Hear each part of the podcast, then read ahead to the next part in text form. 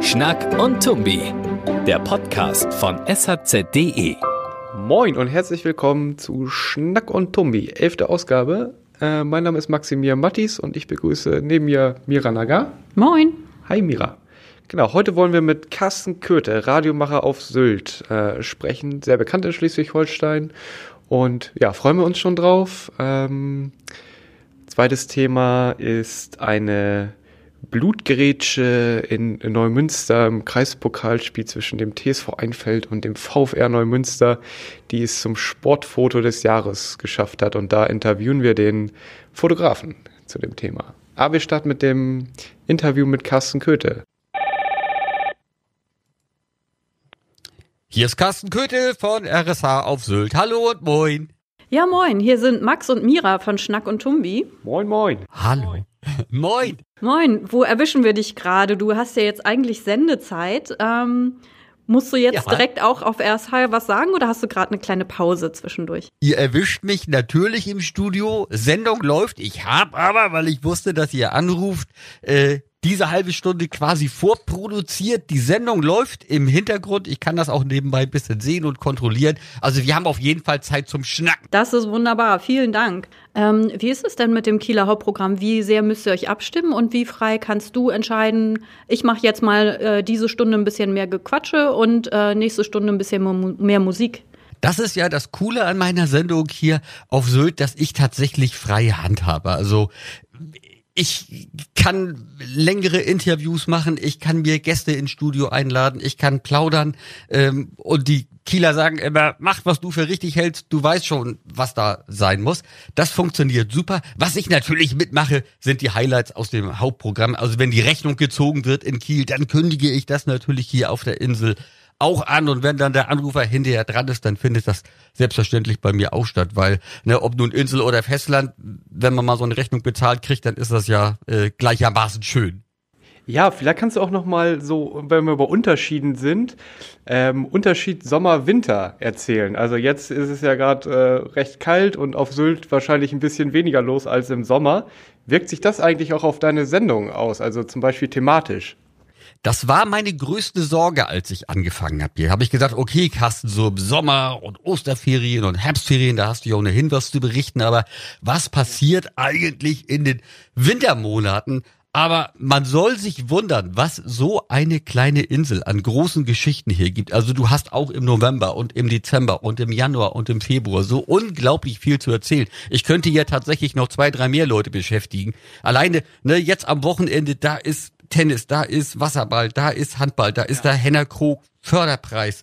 Ähm, da werden die Weihnachtsbäume abgeholt, da bereitet man sich auf die Bieke vor. Ehrlich, Sylt hat so viele Geschichten, also ich weiß manchmal gar nicht, wo ich anfangen und wo ich aufhören soll. Da ist ja wirklich ordentlich was los. Ja, Ja, du warst ja auch jahrzehntelang die Stimme, mit der halb Schleswig-Holstein wach geworden ist und ähm, jetzt halt das lokale Programm. Wie sieht der Unterschied aus, ob man zu Zehntausenden oder vielleicht sogar Hunderttausenden spricht oder zu einer kleinen Gruppe? das spüre ich komischerweise gar nicht, ähm, weil ich mach halt immer noch Radio und ich finde, ob du jetzt wenig Hörer hast oder viel Hörer hast, alle, die einschalten, haben es verdient, dass du dir die größte Mühe gibst. Und das habe ich irgendwie die 25 Jahre im Frühstücksclub gemacht und das mache ich jetzt hier auf Sylt ganz genauso. Ähm, und, es ist ja sogar fast für ein kleines Publikum noch ein bisschen schwieriger. Und ich sag mal, wenn du als Musiker in der vollen Halle auftrittst, äh, dann ist es sagen viele Künstler tatsächlich einfacher, als wenn du einen Laden hast, da sind nur 100 Leute drin. Das ist näher, das ist intimer und da musst du eigentlich sogar noch mehr Gas geben, um die Menschen zu erreichen. Ähm, und du bist ja schon seit 1987 äh, dabei. Ähm, wor woran erinnerst du dich besonders gern zurück? Boah, also ich sag mal, diese ganzen Jahre im Frühstücksclub, die waren natürlich schon ein Hammer. Wenn du also über ein Vierteljahrhundert die Menschen in Schleswig-Holstein wecken darfst und quasi die erste Stimme bist, die sie am Morgen hören, das ist schon echt cool gewesen. Und dann, ja gut, gab's natürlich so ein paar Highlights. Ich war 1990 bei der Fußball-Weltmeisterschaft als Reporter, als wir irgendwie Weltmeister wurden. das werde ich, werde ich nie vergessen. Diese Woche auf dem Bauernhof, wo wir mal irgendwie äh, aus dem Stall gesendet haben, und zwar von morgens bis abends. Da haben wir durchgesendet. Da waren wir nach dieser Woche fix und fertig, aber das war so ein Kracher. Und äh, da gibt es unzählige Geschichten, die mir wirklich alle in, in toller Erinnerung geblieben sind. Kennst du eigentlich auch noch ähm, andere Inselradios? Und ähm, ja, wenn du das so vergleichst ähm, äh, mit, eurem, mit eurem Programm, was fällt dir da auf? Also was macht ihr vielleicht besonders gut und wo könnte man vielleicht auch noch dazu lernen oder sich was bei anderen abgucken, abhören? Ich muss zugeben, ich, ich schaffe es ganz selten mal anderes zu hören, weil ich halt hier immer in meinem Studio bin, da muss ich äh, selbst das Ding machen und insofern höre ich Radio fast nur im Auto. Das Problem ist halt, ich fahre hier auf Sylt die Auto, weil ich gehe morgens eigentlich zu Fuß zur Arbeit. Ich, ich wohne fünf Minuten vom Studio entfernt. Was ich mache, ist ja eigentlich jetzt auch kein Lokalfunk im klassischen Sinne, sondern ich mache eine Unterhaltungssendung mit starkem Sylt-Bezug, die dann hoffentlich die Menschen hier auf der Insel gerne hören, aber auch eben die Leute übers Internet, die Sylt-Urlauber sind und sagen, Mensch, komm, bevor es wieder auf die Insel geht, bringen wir uns mit dem Köthe mal ein bisschen in Inselstimmung. Ja, das funktioniert doch bestimmt gut. ja, ich hoffe das. Also zumindest kriege ich mehr und mehr Mails tatsächlich von irgendwie Urlauber, die, die, die sagen, Mensch, ne, wir haben dich früher immer gehört, als du im Frühstücksclub warst.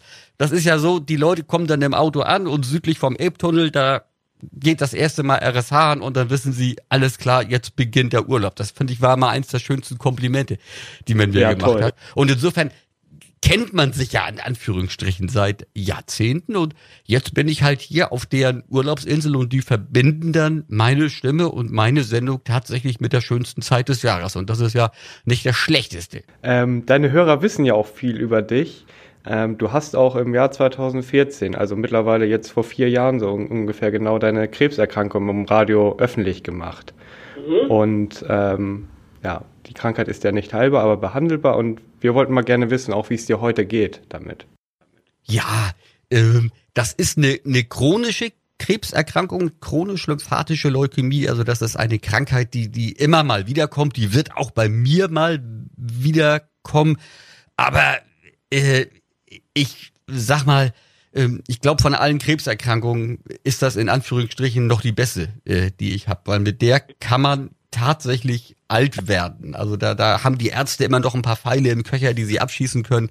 Das ist ein ganz beruhigendes Gefühl. Ich muss alle paar Wochen in die Klinik, ich muss nach Kiel und dann werde ich da durchgecheckt und bislang ist alles gut. Also diese ollen Lymphknoten, die sich in meinem ganzen Körper breit gemacht hatten, die sind noch nicht wieder größer geworden. Und äh, insofern bin ich da ganz relaxed. Die etwas größere Baustelle bei uns ist tatsächlich meine Frau, äh, die ist ja auch chronisch krebskrank. Wir haben da irgendwie beide, keine Ahnung, nicht so ein Glück mit. Und äh, bei ihr ist das deutlich schwieriger als bei mir. Ja. Hm, ja, bei ihr ist das ähm, kürzlich ja wieder ausgebrochen. Wie sieht jetzt euer hm. Alltag damit aus? Wir haben eigentlich einen Anführungsstrichen normalen Alltag.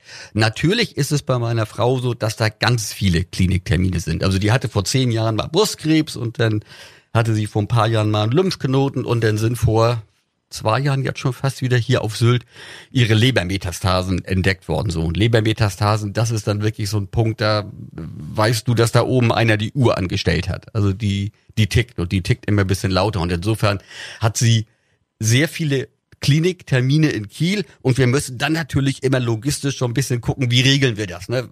Wann sind wir auf Sylt? Wann fahren wir mal gemeinsam wieder rüber nach Kiel und versuchen da mal unsere ganzen Kliniktermine zusammenzupacken, wann geht's dann wieder nach Sylt? Also diese logistische Frage, die ist manchmal ein bisschen schwierig. Und ansonsten eigentlich versuchen wir, diesem Krebs so wenig Aufmerksamkeit wie möglich zu geben. Ne? Also man muss sich natürlich mit der Frage beschäftigen, hey, wie geht's weiter? Was können wir tun? Welche Therapien sind möglich? Aber das hoffentlich so gestalten, dass man eben nicht nur den ganzen Tag äh, sich Gedanken macht über Krebs, sondern sagt, ey, komm, du nicht. Äh, wir machen erstmal ganz normal weiter und das hoffentlich noch möglichst lange. Mhm. Und in, in dieser schwierigen Situation nimmt sich deine Frau, nimmt ja deine Frau trotzdem die Kraft, noch anderen Menschen Mut zu machen. Und ihr habt ja auch ein Buch gemeinsam geschrieben, und ähm, ja, meine Kollegin Wiebke hat das ja auch nochmal aufgeschrieben in dieser Woche. bei den Lesungen wird sogar auch gelacht. Kannst du da ein bisschen mehr drüber erzählen?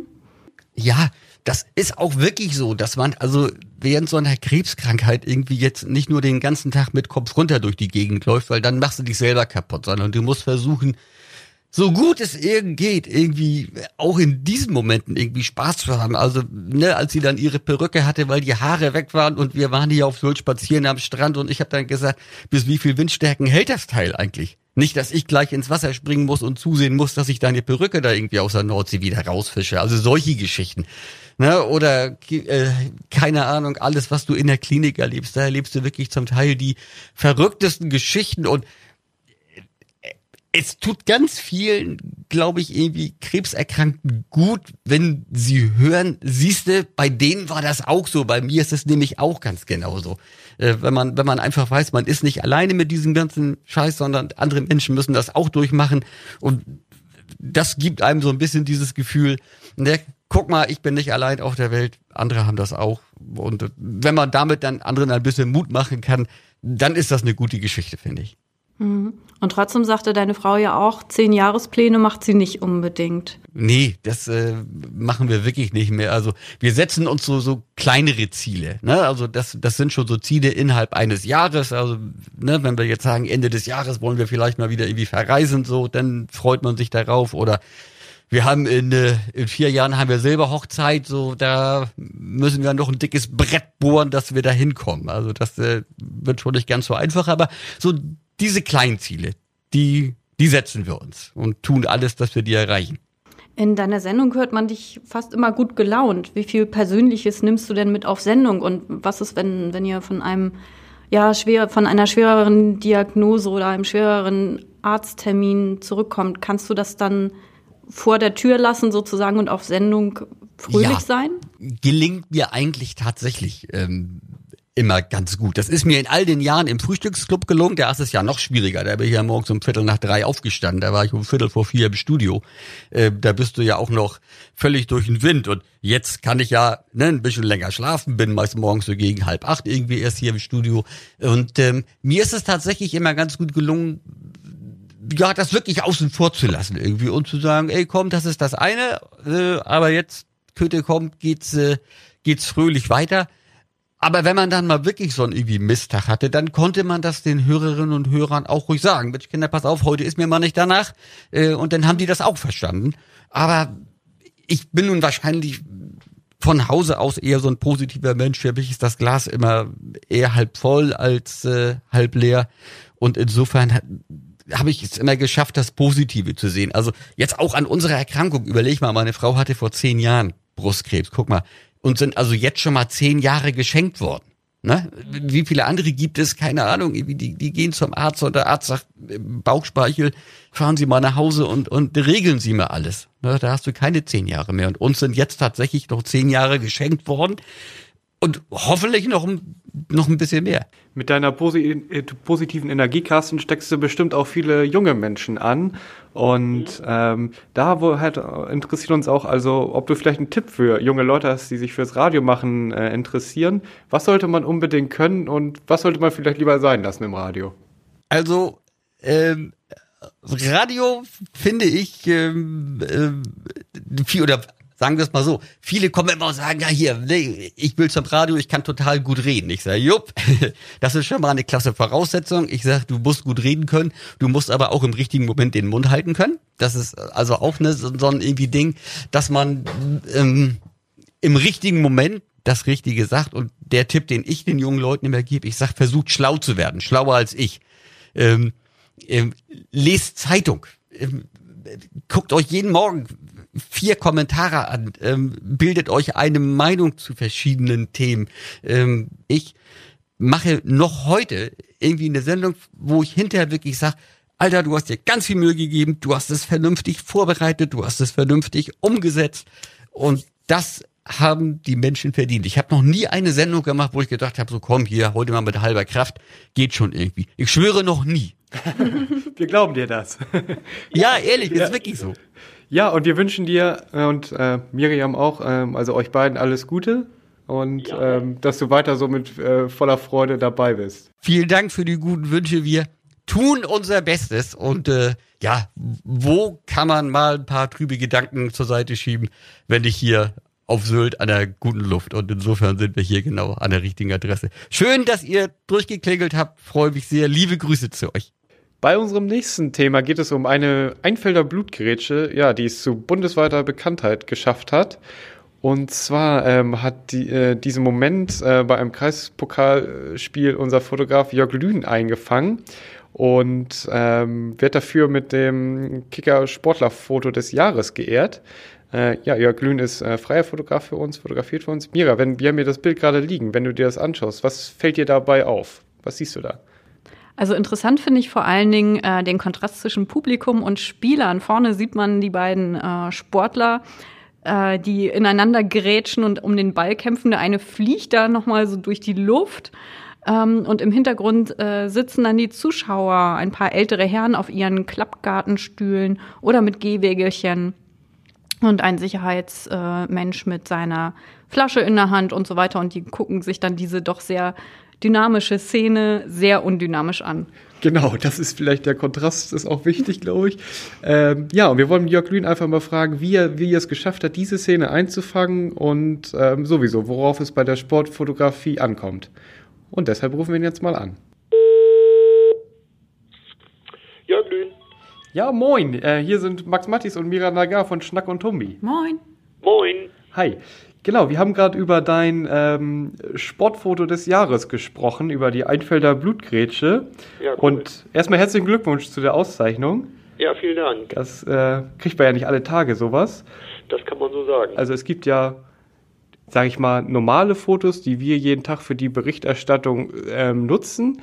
Und dann gibt es so ein Foto wie das, was du jetzt gemacht hast. Ähm, Ja. Was würdest du denn sagen, was ist an diesem Foto ähm, besonders?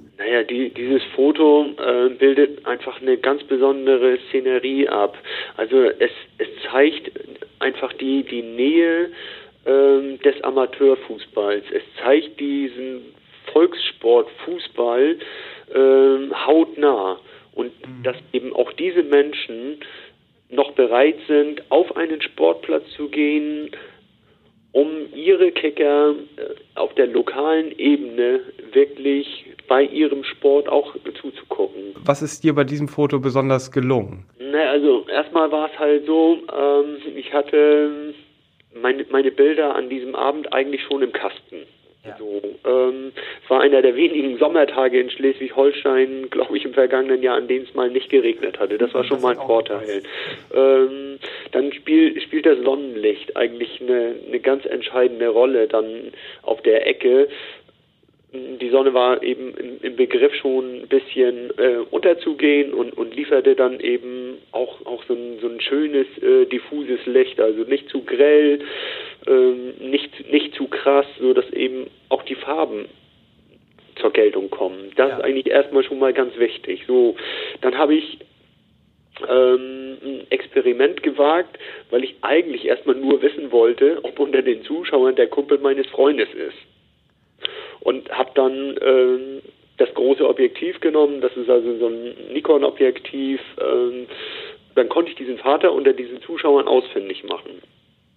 Aus dem Augenwinkel sehe ich dann aber, dass der VfR-Spieler, der Abdel Hattat, den Ball annimmt und sich auf den Weg macht über den linken Flügel zu einem entsprechenden Sprint anzusetzen, um dann möglicherweise vielleicht eine Torflanke zu schlagen. Gleichzeitig sprintet der Einfelder-Spieler los. Und irgendwie hatte ich das Gefühl, hier entsteht gleich ein richtiger Zweikampf. Dass es eine Blutgrätsche wird, äh, wie es dann oft beschrieben wurde, kann man ja nicht ahnen. Aber äh, ich hatte den Eindruck, hier geht es, glaube ich, nicht mehr darum, den Ball in irgendeiner Form zu spielen. Also sind das diese Szenen, die natürlich sich von anderen Bildern schon mal abheben, wenn dort entsprechender Zweikampf mit einer Grätsche ist. Und mit einer guten professionellen Kamera lassen sich dann solche Szenen entsprechend so weit verfolgen, wenn man auf das Motiv scharf gestellt hat, dass ich aus dem Bereich acht Bilder gemacht habe. In dieser, ich würde mal sagen, in diesen knapp anderthalb Sekunden, die so eine Szene abläuft.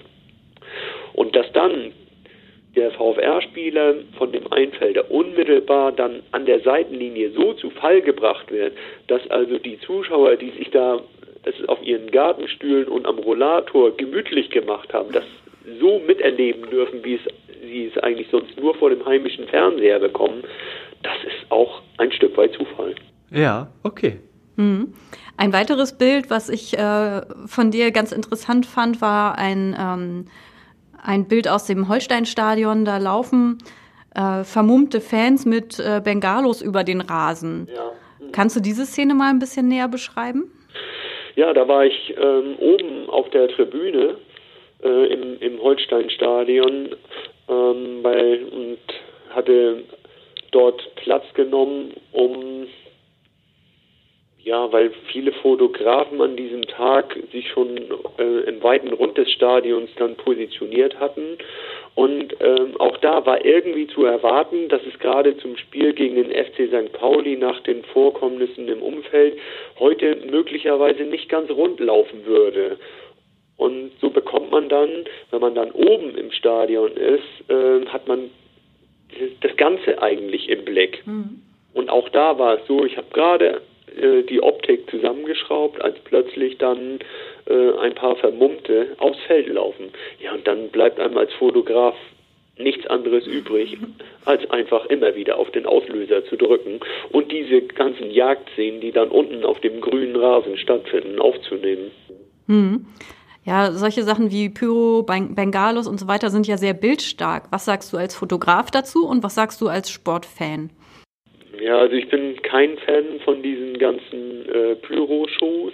Ähm, hebe mich sicher davon von dem einen oder anderen dann auch ein bisschen ab und ähm, solche Szenen der Gewalt, die verurteile ich eigentlich grundsätzlich. Also ähm, auch wenn, wenn es hier möglicherweise um einen Vergeltungsschlag, wenn man das überhaupt so sagen kann, ging, ähm, finde ich das grundsätzlich nicht gut. Aber als Journalist ähm, habe ich die Pflicht, solche Szenen eben auch zu dokumentieren, um auch damit zu helfen, dass mögliche Straftaten verfolgt werden können. Und das ist dann in der Szene entsprechend auch gelungen.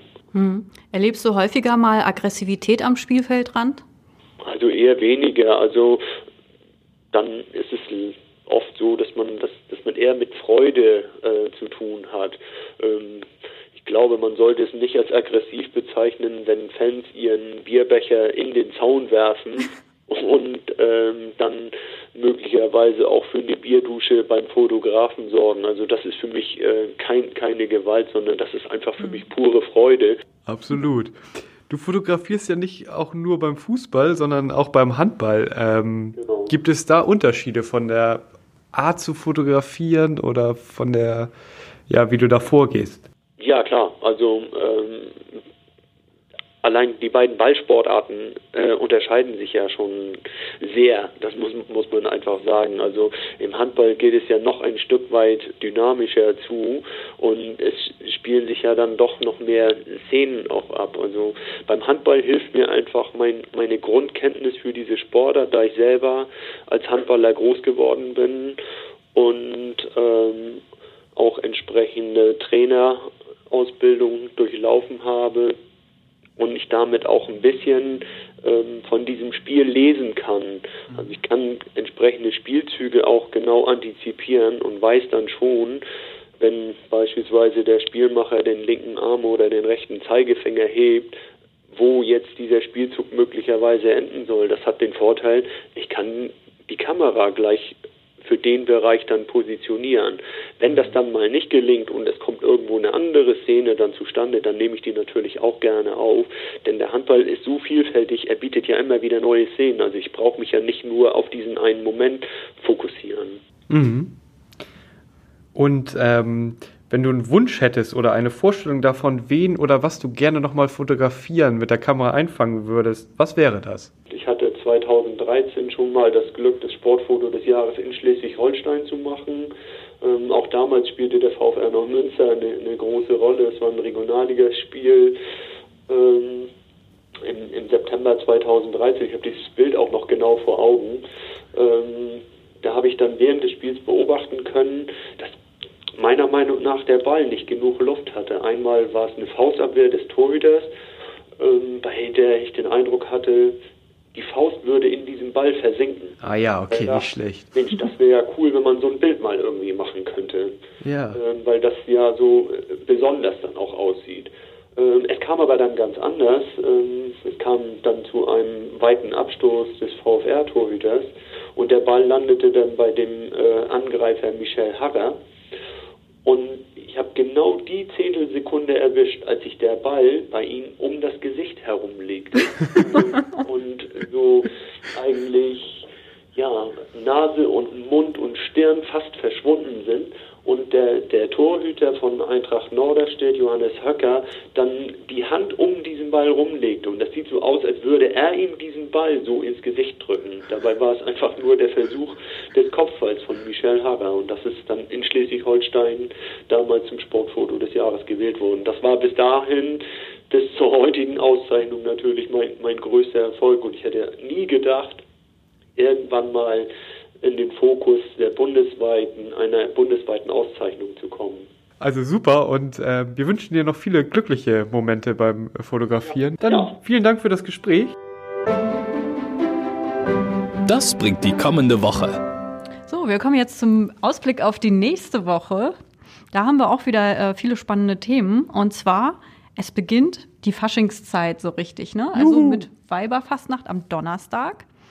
Ähm, und Rosenmontag und Faschingsdienstag heißt das, glaube ich, ne? Sind dann in der Woche drauf. Genau.